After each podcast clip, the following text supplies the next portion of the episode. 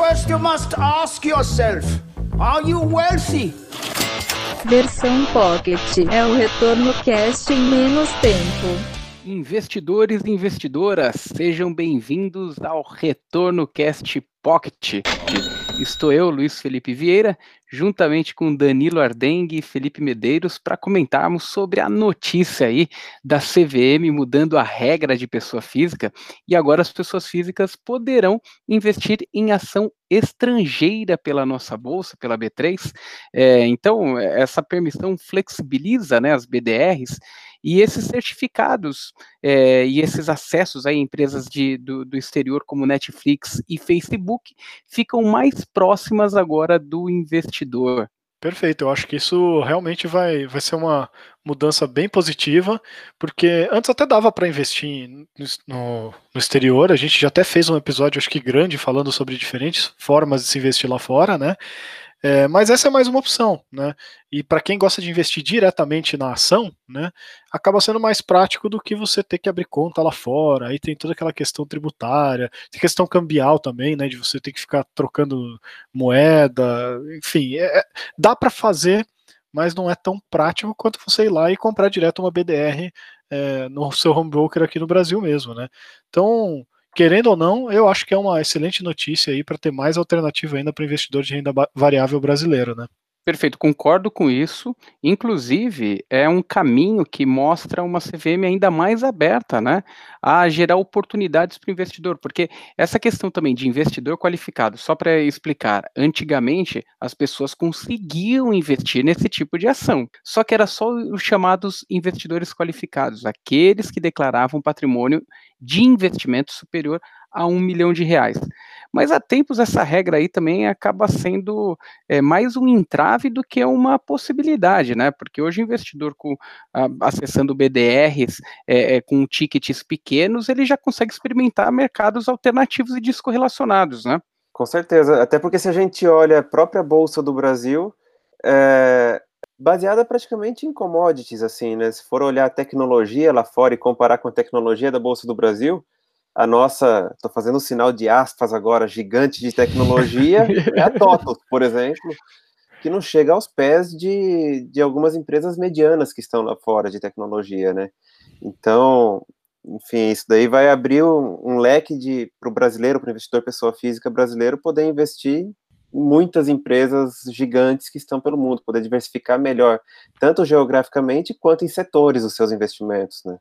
Agora, um ponto interessante que você falou, Felipe, é essa questão de diversificação do, do acesso ao, ao, investidor geral. É, há, tempos, né, a gente espera avanços aí da, da CVM é, para que os investidores tenham acesso a, a, diferentes mercados. Já aconteceu no passado com a ETF, o IVVB 11, também era restrito a investidores qualificados, né? É, alguns anos atrás isso aí alterou e agora vem com essas BDRs. Só que, assim como grandes oportunidades, existem grandes responsabilidades, porque tomar muito cuidado, porque se já é difícil analisar empresas brasileiras, quanto mais analisar empresas no exterior para você investir. Então, é você precisa ter muita cautela não achar, poxa, agora eu vou colocar todo o meu dinheiro no Facebook, né? no Google. Tomar muito cuidado com isso. É, e assim, apesar de eu ter falado lá que, pô, é mais simples, não tem a questão cambial, eu quis dizer na questão operacional cambial, de você ter que comprar o dólar, depois não sei o que, né? Mas uh, esses ativos, eles têm, sofrem o risco cambial do mesmo jeito, né? Não tem hedge, né? Então, você não vai ter que se preocupar só com o que está acontecendo com a empresa, mas você tem que se preocupar também com o que está acontecendo com o câmbio. Né?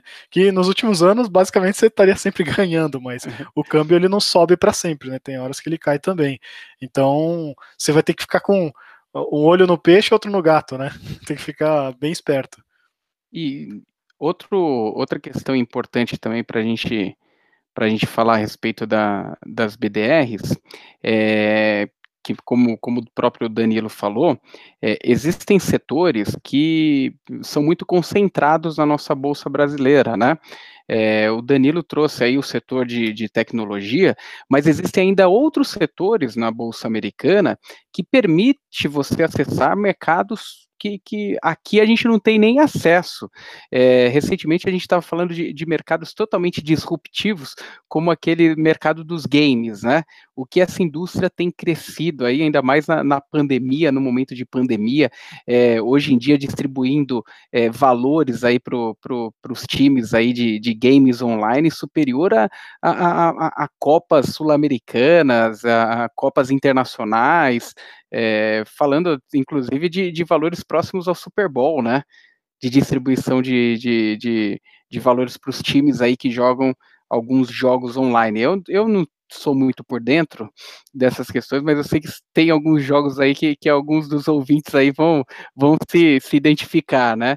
É, mais jogos de, de tiro online, etc. Então tem ainda ramos de, de saúde que são muito mais é, avançados lá fora, e aqui é muito difícil você acessar e diversificar sua carteira, né? É, então isso traz um contexto de equilíbrio de portfólio muito maior para aqueles que buscam um retorno mais equilibrado no longo prazo. Então, novamente, essa porta ela abre uma série de oportunidades. Lembrando que é importante que é, é, sempre veja o seu perfil de investidor, seu horizonte de investimento, para ver o que, que, faz sentido no seu portfólio. Mas, dado que a gente está numa taxa de juros de 2%, é, quem ficar nos juros pós-fixado vai perder da inflação, ou seja, vai perder poder de compra, é necessário olhar algumas alternativas de diversificação e as BDRs passam a ser uma boa alternativa para você ficar de olho, sim. Hoje saiu na, no broadcast que a XP deve ser a primeira empresa brasileira a ter BDR listado na B3, né? Que, enfim, tinha algumas regras aí, antigamente, até pouco tempo não era possível, porque a empresa tem mais de 50% do capital no Brasil, e o ideal seria que ela abrisse o capital na Bolsa do Brasil, na B3. Acontece que, por escolhas da gestão, eles decidiram abrir o capital lá fora, né, na, na NISE, e lá tem menos custos, entra em dólar, pulveriza melhor, tem várias vantagens, tem algumas desvantagens também, mas enfim, fato é que eles abriram capital lá. Agora eles trazem a BDR para o Brasil e conseguem também captar o investidor brasileiro. Vão ser a primeira empresa brasileira a ter BDR no Brasil. O que vocês acham disso para o mercado brasileiro? A B3, que não tinha competidor, ela passa a ter um competidor talvez global agora, né? Realmente é um ponto que eu não tinha parado de pensar. De um lado, assim, eu acho legal que agora o investidor brasileiro vai ter acesso a, a essas empresas mais fácil e tudo mais, né? Na verdade, eu acho que nos dois casos é bom, né? Porque a B3 precisa mesmo de concorrência, né? É, na verdade, o fato da, da B3 também estar tá perdendo empresas lá para fora, pô, tem que fomentar mais esse negócio, é, facilitar a entrada das empresas, permitir mesmo que a bolsa brasileira seja não só um mecanismo de é, só de entrada de empresas já gigantescas, mas um alavancador de negócios mesmo, que nem a própria Nasdaq, né, que entram empresas de porte bem menor do que é necessário aqui no Brasil. Eu sei que a culpa não é só da B3, né, tem também uma questão regulatória toda aí.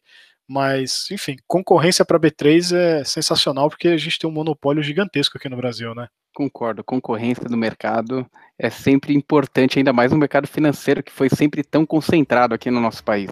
Para você que tem alguma crítica, alguma sugestão, alguma dica, gostou do episódio, não gostou, manda pra gente no retornocast@maisretorno.com. Obrigado e até a próxima, pessoal. Valeu, Valeu pessoal. Você ouviu Retorno Cast Pocket.